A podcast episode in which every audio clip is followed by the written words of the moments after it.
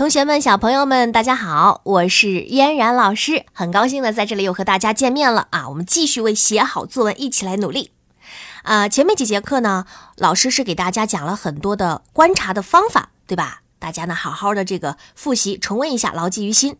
那其实啊，有了这些观察方法呢，我们就基本上能够写出内容比较丰富、比较具体的文章了。但是千万不要满足于此啊！杨老师和你说，这些呢还不够，因为啊，我们的观察呢不应该仅仅限于眼睛、耳朵，像我们还有鼻子，对吧？还有嘴巴，还有手。你看啊，如果我们把这些器官啊全部都调动起来，用眼睛来看，用耳朵来听，然后呢，用鼻子来闻，嘴巴来尝，动手去。摸一摸，看这么一套流程下来，那我们对事物的了解是不是就更加全面透彻了呢？当然，我们也可以说的更广泛一点，这个观察呀，其实就是动用你全身的这个感觉器官去了解事情。那所以呢，我们今天的这个课程，我们就先来看看眼睛、耳朵、鼻子、嘴巴还有手这五个器官。这样，我们呢？呃，给他们分配个任务，就把他们看成是我们的五个帮手，好吧？我们来看看这五个帮手啊是怎么帮我们来写作文的。我们来举个例子，比如说，呃，我们随便的来呃观察一个东西，像老师现在面前呢有一杯成都特有的盖碗茶，那我们就来用这五个帮手一起帮我们来观察一下这盖碗茶，来写写它。啊，这个呃盖碗茶不知道大家都知不知道哈？这个跟大家形容一下，这盖碗茶呢是一个上边呢有盖儿，下边呢有个茶托，中间呢有个碗的茶具，又叫做三彩碗。那下面的这个托哈也叫茶船。呃，那如果有同学没见过的话哈，如果以后有机会去成都的话呢，你一定要去好好的品品这盖碗茶，真的挺好喝的。那好啊，我们就来写一写啊，这个成都特有的盖碗茶。这是一碗白瓷青花的盖碗茶，它由茶船、茶碗、茶盖三样东西组成。圆圆浅浅的茶船中心。有一个刚好容纳茶碗底部的小凹槽，茶碗稳稳地放在茶船中央，茶船边缘是一圈青花色的祥云图案，茶碗周围描有二龙戏珠的图案，茶盖的样子。就像一个倒扣的小号茶船，边缘也有一圈青红色的祥云图案。好了，这个盖碗茶的这个外观呢，我们就说到这里。这都是通过我们的眼睛观察出来的，对吧？大家呢也都应该知道盖碗茶呢到底长什么样子了。好，这个时候呢，我们是不是应该端起茶来品尝一口啦？用手端起茶碗，感觉沉沉的。原来茶碗里面盛满了茶汤，而且茶汤很烫很烫很烫。哎，大家如果有机会啊，去喝这盖碗茶，一定要记住，盖碗茶呀不是直接这么端的，是要连着茶船一起端起来，才不会烫手。也算是教给大家一个这个旅游生活小常识啊。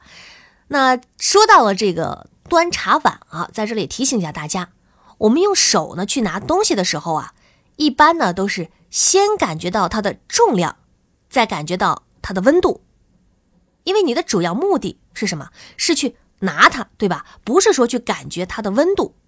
那假如说有同学说，老师，我就是想感觉一下它的温度。那你想，你碰一下就好了，对吧？也不需要拿起来，是吧？所以呢，这也涉及到一个细节问题，就是如果啊，对一个物体，你的重量和温度呢都需要描写的话呢，你一定要注意一下先后顺序。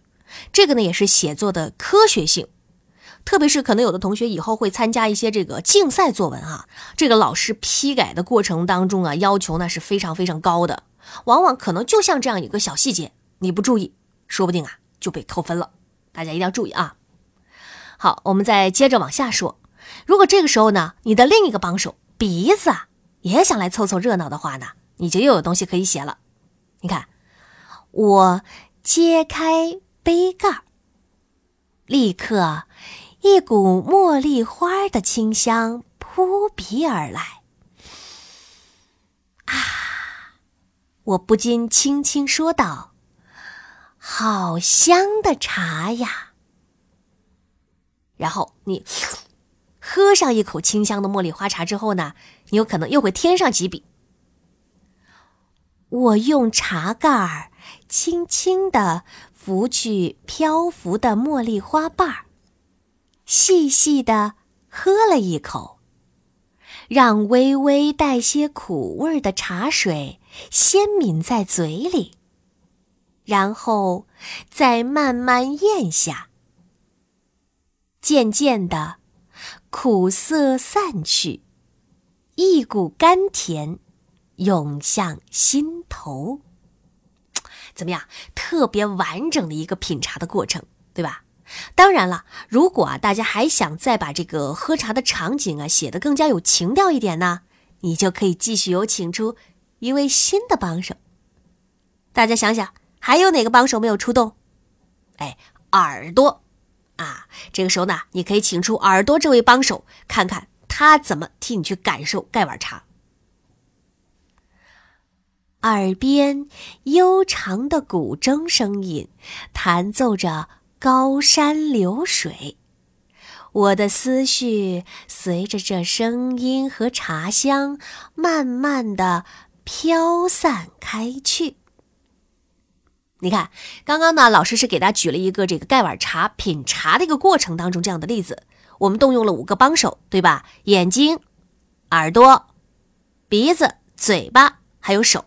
对吧？我们动用了五个帮手，所以呢，这个文章啊就能够写得更长、更细、更具体，也更加耐人寻味，对不对？所以啊，这个眼睛、耳朵、鼻子、嘴巴啊，当然更多是指舌头啊，还有我们的双手啊，当然这个双手也包括你全身的这个各种皮肤的这个感官哈。这个呢，就是我们写作的五个帮手。